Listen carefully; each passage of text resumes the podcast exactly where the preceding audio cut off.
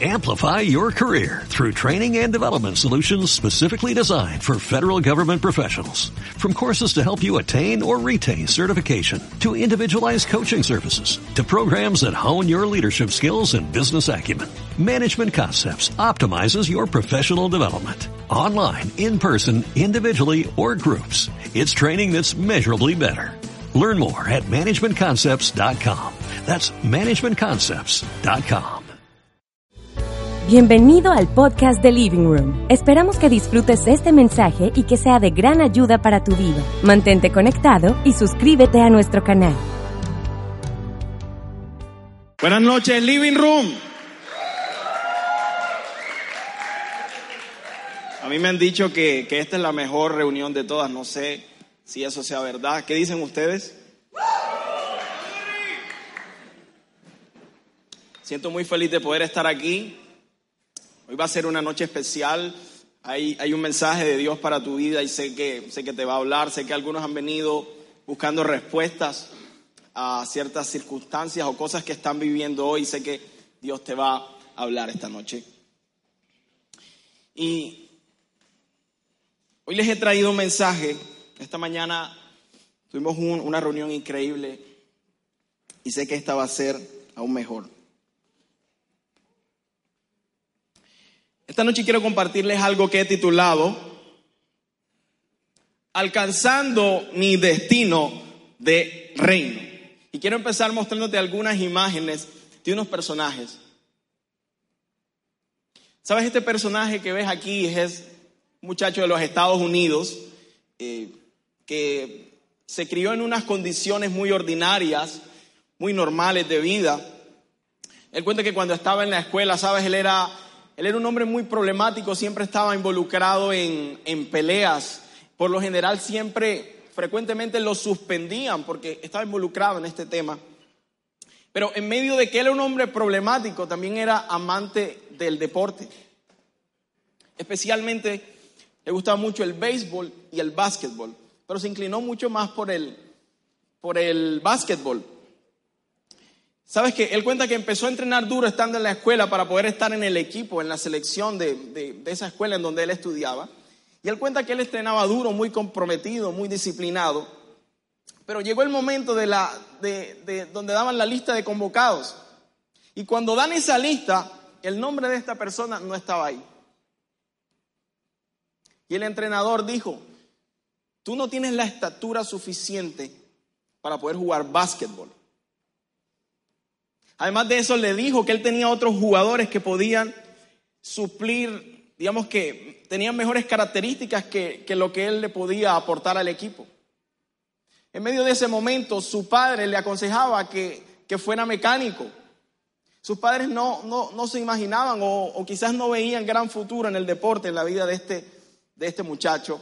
Sin embargo, este hombre que ven ahí es Michael Jordan, que sin duda es el rey del básquetbol, es el basquetbolista más representativo de toda la historia, un hombre que en su momento tenía todos los récords, un hombre que llegó a llegar a, estar también en películas de Hollywood. Yo recuerdo Space Jam, ¿alguien, alguien recuerda esa película? A mí, me encantaba esa película, ese momento cuando él estira el brazo así. Yo recuerdo que yo veía eso y era como un éxtasis. Yo decía, ¿será que eso sí puede pasar alguna vez en la vida? Yo, yo de niño creía y era espectacular esa película.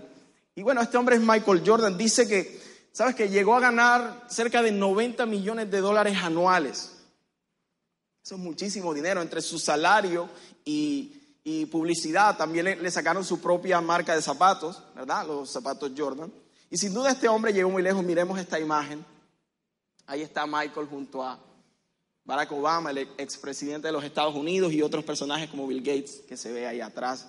Sin duda es alguien que eh, ha logrado cosas importantes. Ahora quiero que veamos este otro personaje. Esa persona que ves ahí eh, es un joven que nació con problemas de enanismo. Una situación muy desafortunada, realmente es algo bien difícil. Él cuenta que creció muy enojado consigo mismo, cuenta que tuvo una infancia llena de muchísimos conflictos y es completamente entendible. Él cuenta que cuando empezó a buscar trabajo er- era bastante complicado porque la gente lo rechazaba. porque no reunía las condiciones. Pero en medio de eso, ¿sabes? Este hombre se metió en el tema de la actuación, tenía un sueño y era ser un actor. Y hoy en día está en la cúspide de lo más grande de Hollywood. Ahí lo ven, algunos de ustedes ya saben quién es, muy conocido por su papel en esta serie que se llama Juego de Tronos. Eh, no me la he visto, María José todos los días está hablando de esa serie. Sin duda que es un hombre que también ha logrado cosas importantes y se ganó un premio Globo de Oro, también ha ganado premios Emmy, ha sido muy premiado. Además de eso, este hombre es casado y tiene una hija. En medio de sus limitaciones ha podido salir adelante. Y quiero que miremos a este tercer personaje, una mujer. Esa mujer que ves ahí, desde los 9 a los 13 años fue abusada sexualmente por familiares, no por cualquiera, sino por sus mismos familiares. A los 14 años salió embarazada. Vivió una infancia llena de muchísimos conflictos, una infancia muy traumática. Pero además de eso vivía en una situación de pobreza bien complicada. Pero en medio de todo eso ella logró entrar a la universidad para prepararse como presentadora de televisión. Y se graduó y, sabes, obtuvo su primer trabajo, pero fue despedida en ese primer trabajo. ¿Sabes por qué? el, jefe le dijo, tú, tú no reúnes las condiciones para salir en televisión. Sin embargo,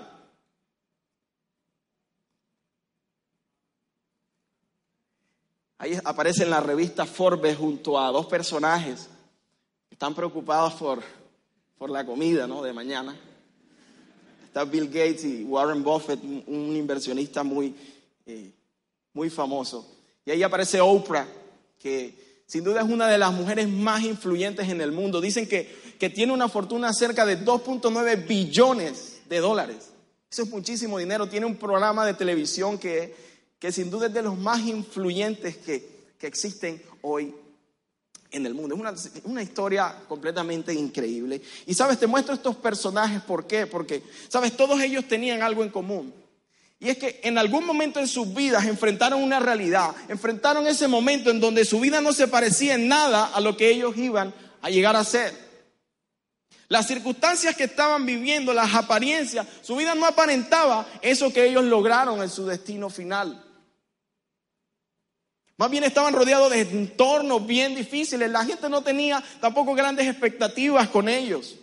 De hecho, los padres de Michael Jordan dicen, jamás nosotros nos imaginamos que él podía llegar a ser lo que llegó a ser. Pero en medio de todo eso, sin duda, estas personas han logrado cosas importantes y sueños bien grandes. Y sabes, tú estás viniendo al living room y escuchas el mensaje del reino que Dios, Dios dice que tú estás destinado a reinar, que hay un futuro maravilloso para tu vida, que Dios tiene grandes planes hermosos para ti. Pero sabes, cuando enfrentas ese momento en donde tu realidad no se parece absolutamente nada a lo que Dios dice que debe ser, si tú no estás cimentado en las verdades de Dios, tú fácilmente te puedes frustrar.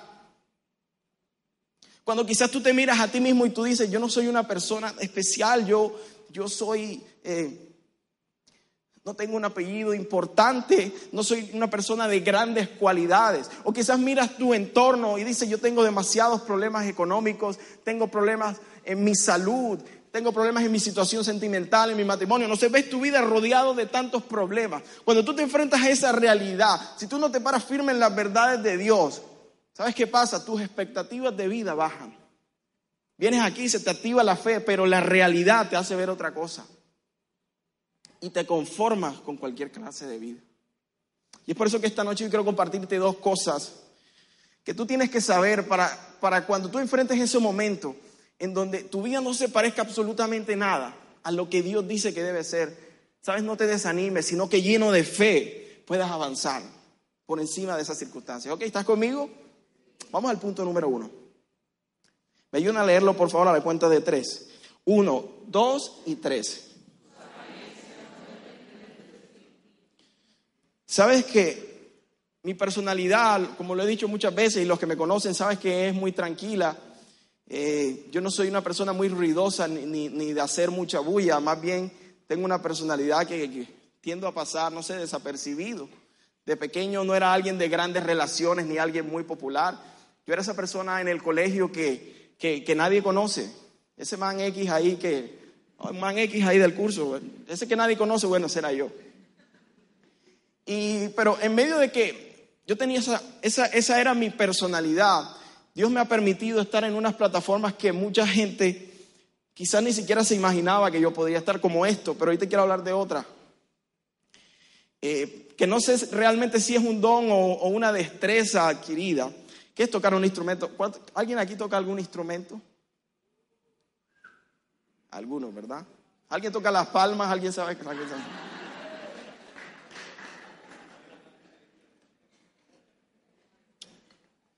Y yo sé que si pregunto qué instrumento tocas, eh, tú me vas a decir toco la guitarra, eh, no sé, percusión, la batería, el piano, es lo más, es lo más común, ¿verdad? Pero yo aprendí, pues, un instrumento un poco diferente, que no es lo común.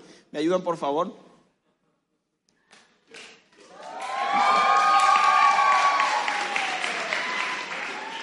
¿Ya algunos sí saben cuál es? Ese. Ese. Yo aprendí a tocar el acordeón. En un momento eh, estaba la fiebre esa del vallenato, recuerdo, no, que Peter, que Silvestre, no sé quién vivió esa época. Pero me empezó a gustar mucho el vallenato, tanto así que empecé a aprender a tocar ese instrumento. Tenía un profesor que iba a mi casa y empecé con el tema del acordeón y del vallenato y, la película y la cosa. Y, ¿sabes? Yo, yo recuerdo que cuando yo empecé, cuando tú tocas un instrumento, la gente siempre va a estar eh, eh, en, reuniones, siempre te dice, por favor, llévate la guitarra o llévate el acordeón. A mí me decían, tú no puedes salir sin el acordeón. Tú tienes que andar con el acordeón siempre en el bolsillo, en el carro, por favor, me decían. Recuerdo una vez que yo me llevé el, acordeón al colegio. Yo le había comentado a unos compañeros, eh, yo les dije, bueno, estoy aprendiendo a tocar el acordeón. Ay, qué chévere y tal. Y una vez me lo llevé, había, no sé, un evento ahí en, el colegio y yo me llevé el acordeón. Cuando yo me llevo el acordeón, eso, yo honestamente me volví famoso en el colegio. Eh, realmente, todo el mundo quería ser mi amigo. Hey, recuerdo que en ese momento llegaron unos, unos pelados de otro curso, unos guajiros. Ah, compadre, porque nosotros no te conocíamos a ti, y no sé qué empezaron. Llegó uno que, no, compadre, yo sé cantar, no, yo te estaba era buscando hace rato, que no sé qué, eso fue una cosa loca una cosa loquísima. Y la gente detrás de mí, hey, el pelado del acordeón, yo sí sabía que tú tenías algo guardado ahí. Y bueno, empecé con el tema del acordeón, la gente quería ser mi amiga, me volví un poquito popular, por decirlo así, en el colegio, desde noveno. Y empecé con el tema del acordeón. ¿Sabes? Recuerdo un, evento bien puntual y era una, fiesta donde una prima, de, en ese momento mi novia, María José, fuimos a la fiesta de una prima y yo me llevé el acordeón. Y bueno, estamos ahí en la reunión con varias personas escuchando música, chévere. Yo estaba tranquilito, sentado con mi acordeón ahí, tocando ahí más o menos. Pero llegaron dos personas, dos, dos hombres. Uno de ellos tocaba el acordeón.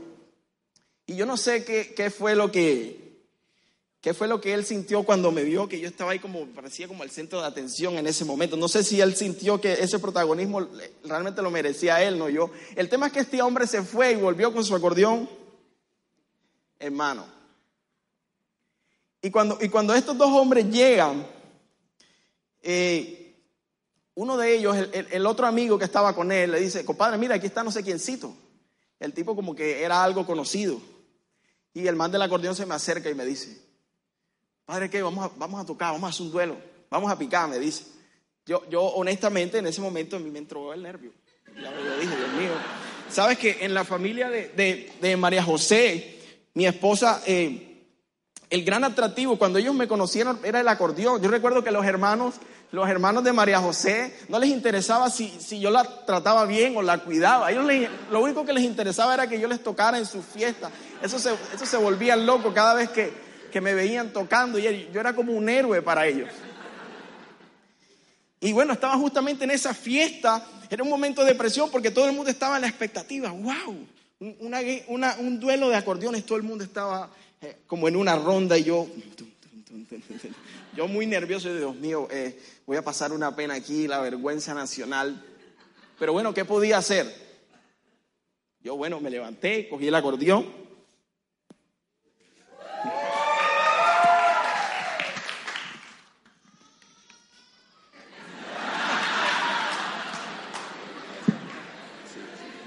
Entonces, yo tomé el acordeón, me paré, pero este hombre empezó a tocar primero. Y cuando ese hombre empieza a tocar, hey, lo que tocó era un desastre total. Hey, era una cosa, eso no era ni valle. Yo no sé realmente ni siquiera qué era lo que este hombre tocaba. Es más, intenté como imitar lo que él tocaba, pero realmente no doy porque, porque era una cosa extraña que yo, no entendía por qué este hombre se, tenía tanta confianza. Y, y, él empezó, empezó a, pues a tocar y cuando yo lo vi yo dije, ah, no, si eso es lo que toca. Bueno, luego llegó mi turno y yo empecé lo que sabía hacer, pues.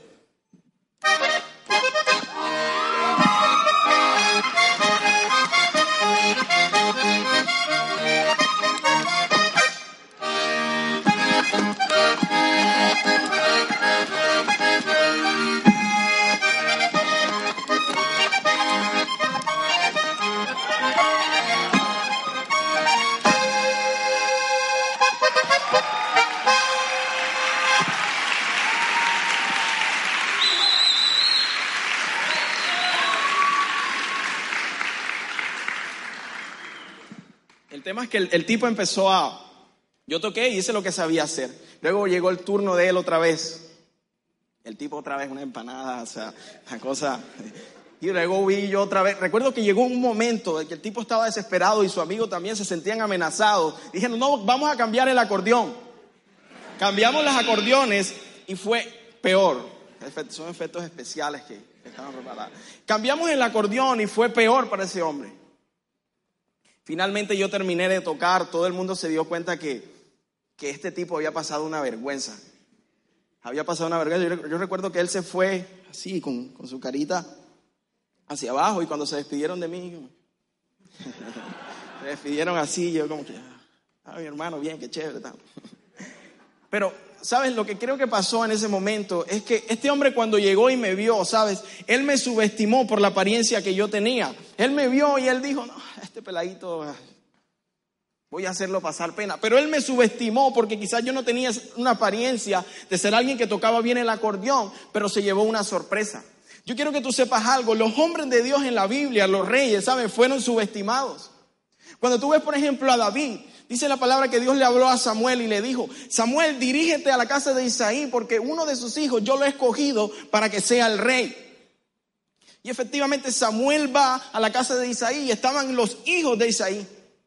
Y él empieza a verlos uno por uno y dice, ninguno es. David no estaba ahí.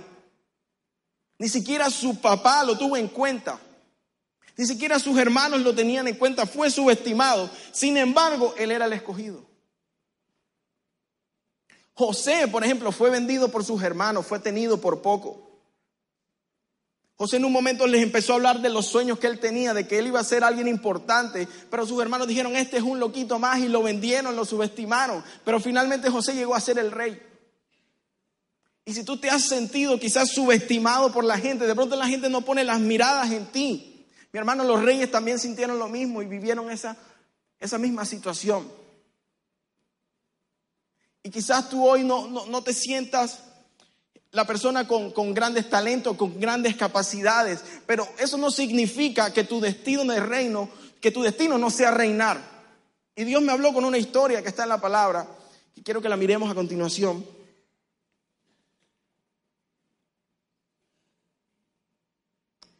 Está en segunda, de Crónicas 26 del 1 a 3. Dice, todo el pueblo de Judá tomó entonces a Usías, que tenía 16 años y lo proclamó rey en lugar de su padre Amasías. Y fue Usías quien después de la muerte del rey Amasías reconstruyó la ciudad de Lat y la reintegró a Judá.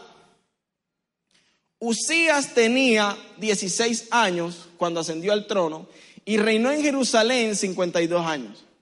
Le pregunto algo, ¿cuántos años tenía Usías? 16 años, ok. Pregunto, un rey de 16 años. ¿Puede alguien estar en una posición de reinado teniendo 16 años? Y hay un caso un poco más extremo que también está en crónicas, que es de Joab. Dice que ascendió al trono teniendo 7 años. Tú, tú, miras eso y tú dices, ¿cómo así? ¿Por qué? ¿Sabes? La única razón por la cual Usías tenía esa posición de rey es porque él era el hijo de su padre Amasías, que era el antiguo rey. Y sabes, Amasías murió y a él le correspondía esa posición de reinado. Es decir, Usías no hizo ningún mérito para merecer la posición de reino, simplemente él era el heredero de la posición que había heredado de su padre. Nada tenía que ver con sus capacidades ni con sus talentos, simplemente él era el heredero de esa posición porque pertenecía al linaje de su padre Amasías. Es la única razón por la que este hombre estaba destinado a reinar.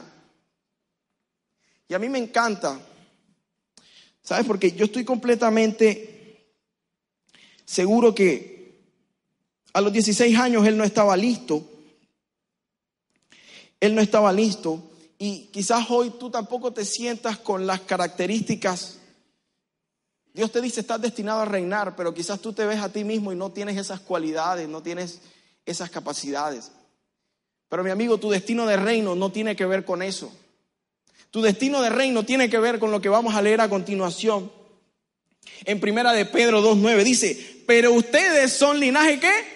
escogido, real sacerdocio, nación santa, pueblo que pertenece a Dios para que proclamen las obras maravillosas de aquel que lo llamó de las tinieblas a su luz admirable. Escucha, la única razón por la cual tú estás destinado a reinar es porque tú eres linaje escogido de Dios. Si tú has recibido a Cristo, tú perteneces a la familia de Dios y ahora tú eres heredero de unas promesas que Cristo ganó para ti. Tú no hiciste nada. Hubo un Dios de amor que las ganó por ti. Y por el simple hecho de que tú creíste en Jesús y lo recibiste, ahora tú perteneces a la familia de Dios y hay un destino maravilloso para ti que te corresponde.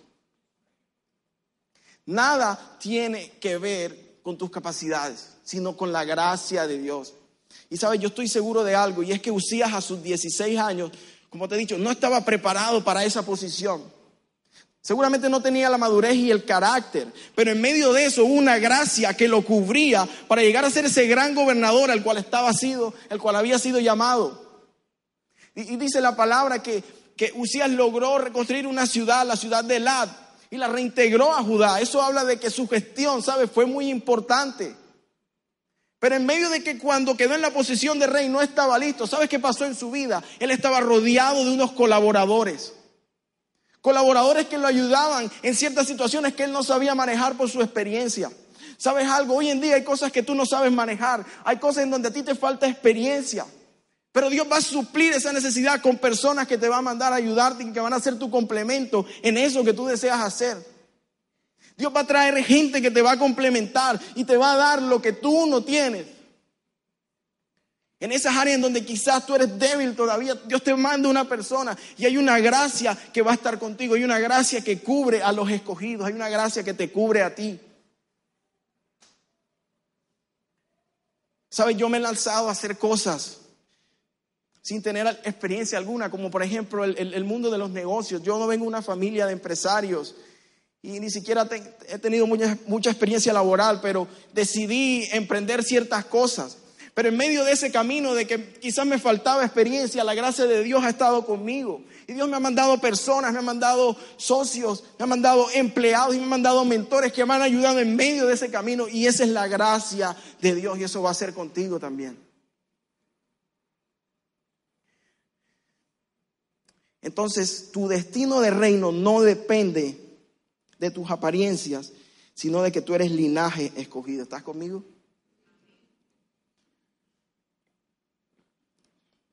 Sabes, en la, historia de José, recuerdan que él es vendido por sus hermanos. Pasó un tiempo y los hermanos asumían que José había muerto. Ellos asumían que su hermano pues estaba muerto. Y en cierto momento hubo, hubo una temporada de hambre en la tierra de Canaán donde estaban los hermanos de José. Y el único lugar donde se podía conseguir alimento era en Egipto. Y ya en ese momento José era el gobernador de Egipto. Y efectivamente los hermanos van a Egipto a buscar ese alimento.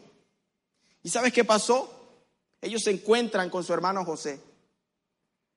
Pero en ese momento, cuando ellos están juntos, sus hermanos no reconocieron a José. No lo reconocieron. Sabes, cuando Dios te empiece a llevar a grandes niveles, la gente ni siquiera te va a reconocer. La gente no va, no va a creer lo que Dios está haciendo contigo. Cuando Dios te empiece a llevar a grandes niveles, mi hermano, prepárate.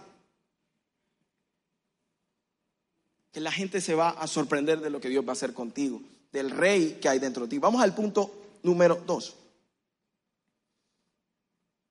Ayudan a leerlo a la cuenta de tres. Uno, dos y tres.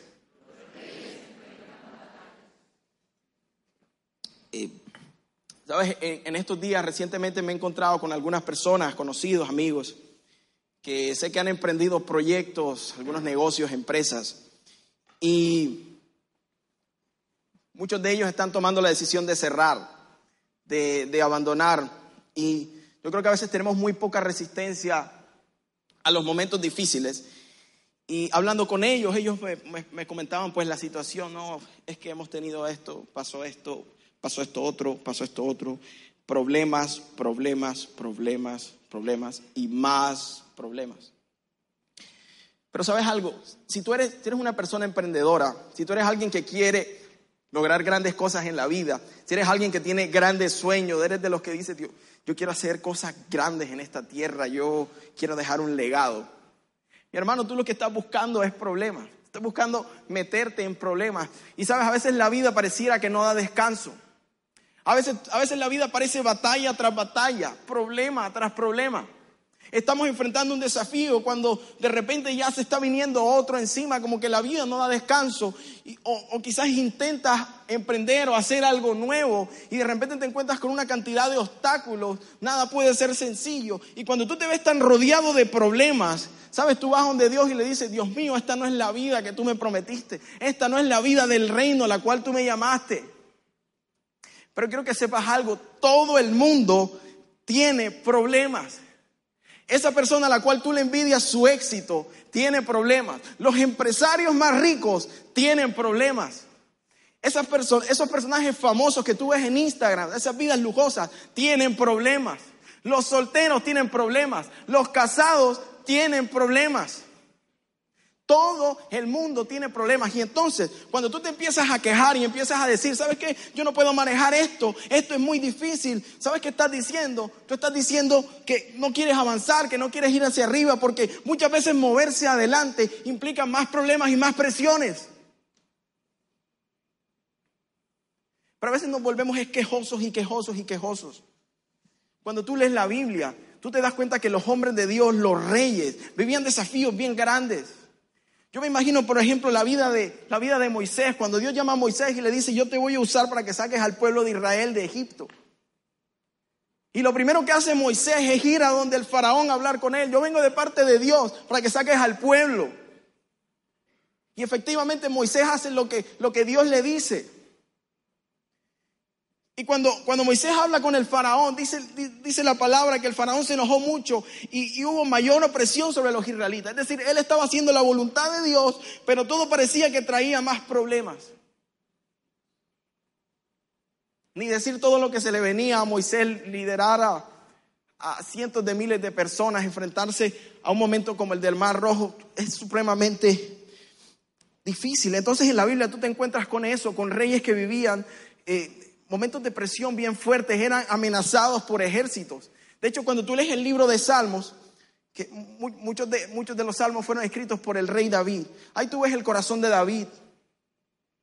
Ahí tú ves cómo se sentía él en muchas de las situaciones angustiado, muchas veces triste, porque definitivamente vivía momentos de presión bien grande.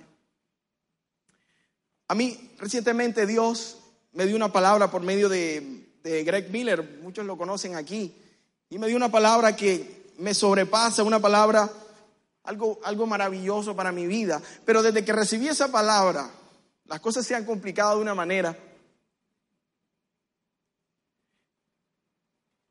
Porque cuando tú estás haciendo algo grande para Dios, mi hermano, la oposición no demora en aparecer.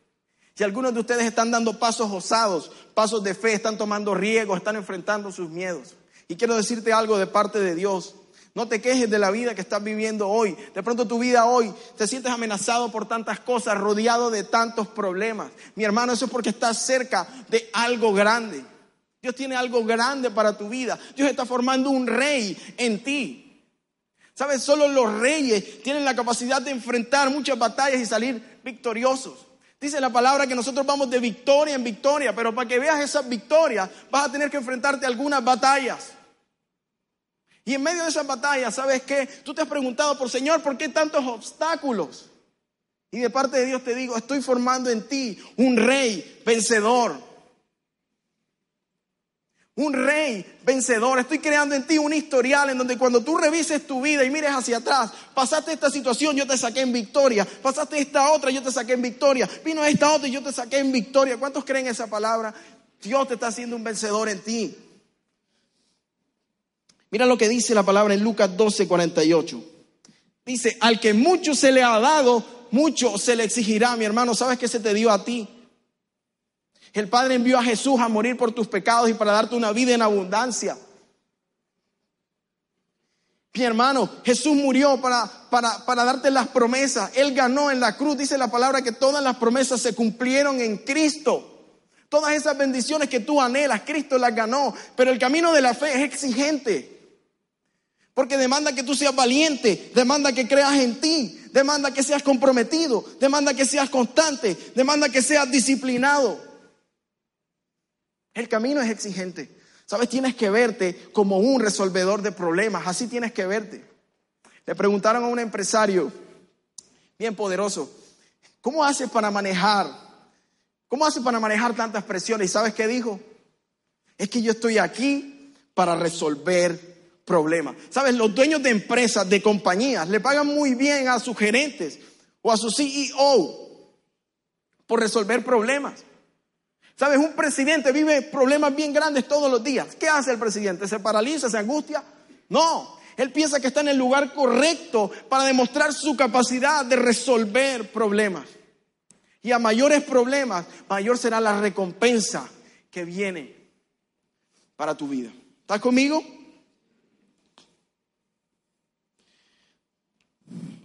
¿Sabes? El mismo Jesús, el mismo Jesús vino a la tierra a resolver un problema. Y el problema era reconciliarnos con el Padre. Y en medio de tantas situaciones difíciles que vivió Jesús, Él decía, yo para esto he venido. Dice la palabra que nosotros peleamos la buena batalla de la fe. ¿Por qué es buena? Porque ya Cristo la ganó por nosotros. Ya tenemos la victoria asegurada. Y tú tienes que pelear desde esa posición. No a la ofensiva, sino a la defensiva, porque ya Dios te dio la victoria.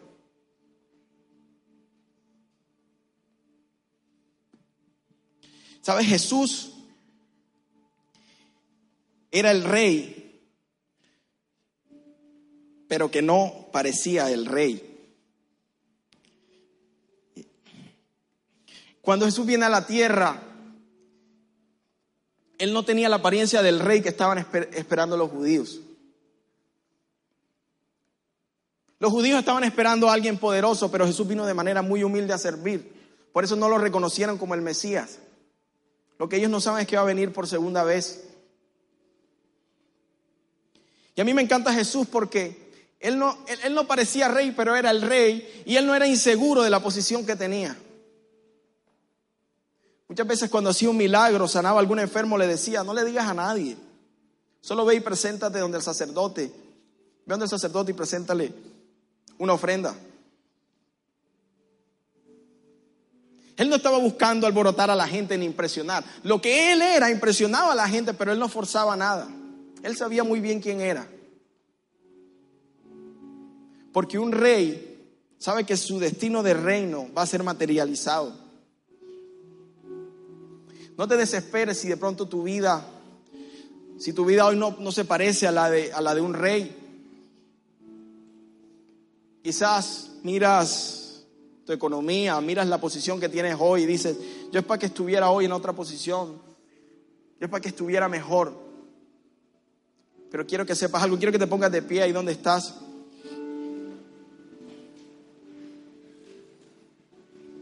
Hubo un tiempo en donde Jesús siendo el rey, sabes, él no parecía el rey por la circunstancia que estaba viviendo. Que fue cuando le tocó venir a morir, a sufrir por nosotros. Pero solo fue un lapso de su vida. Ese no fue el destino final de Jesús. Lo que estás viviendo hoy no es el destino final de tu vida. Tu destino es reinar.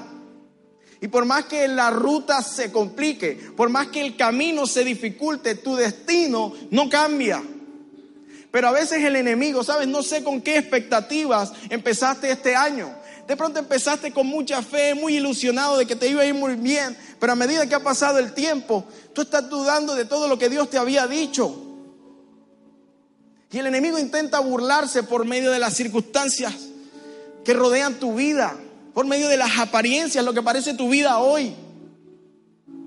Quiero que mires esta imagen.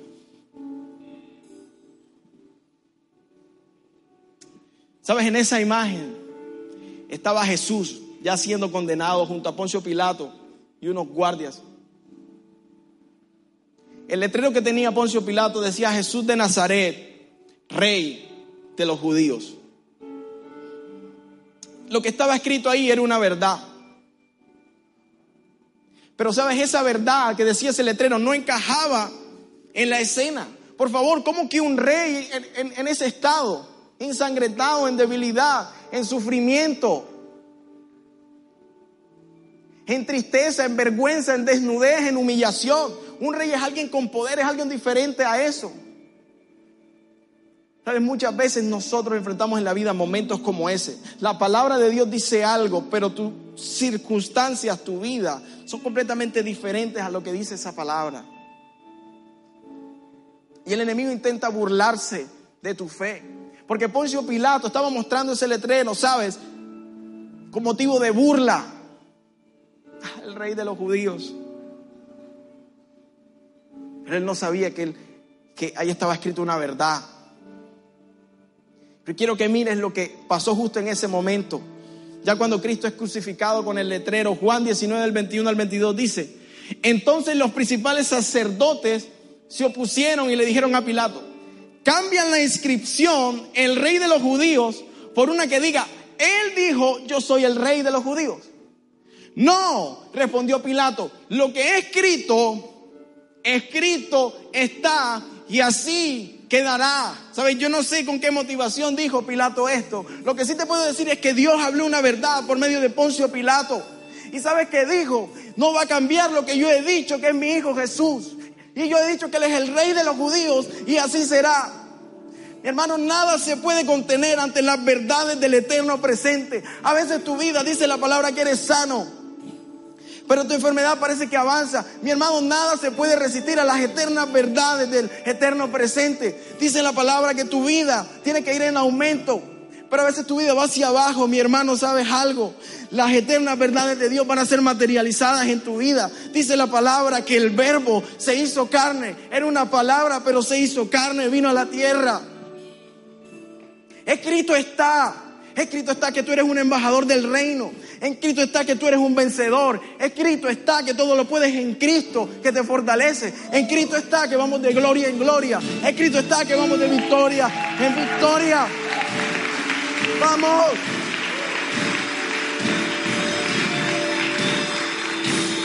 ¿Sabes? Esa escena que acabamos de ver no terminó ahí. Eso no terminó ahí. ¿Sabes por qué? Porque Jesús murió pero Jesús resucitó y hoy está sentado a la diestra del Padre y va a venir por segunda vez. Jesús resucitó y hoy está reinando en vida. Tu vida, lo que estás viviendo hoy es transitorio. Aférrate a las verdades del eterno presente. Cree en la palabra de Dios. Dice la palabra, cree y verás la gloria de Dios. Hoy es una noche para que creas en sus verdades y que tu vida, Señor, vas a ver la mano de Él. Ahí donde estás, cántale. Señor, tú venciste la muerte. Tú venciste toda adversidad. Amplify your career through training and development solutions specifically designed for federal government professionals. From courses to help you attain or retain certification, to individualized coaching services, to programs that hone your leadership skills and business acumen, Management Concepts optimizes your professional development. online, in person, individually, or groups. It's training that's measurably better. Learn more at managementconcepts.com. That's managementconcepts.com.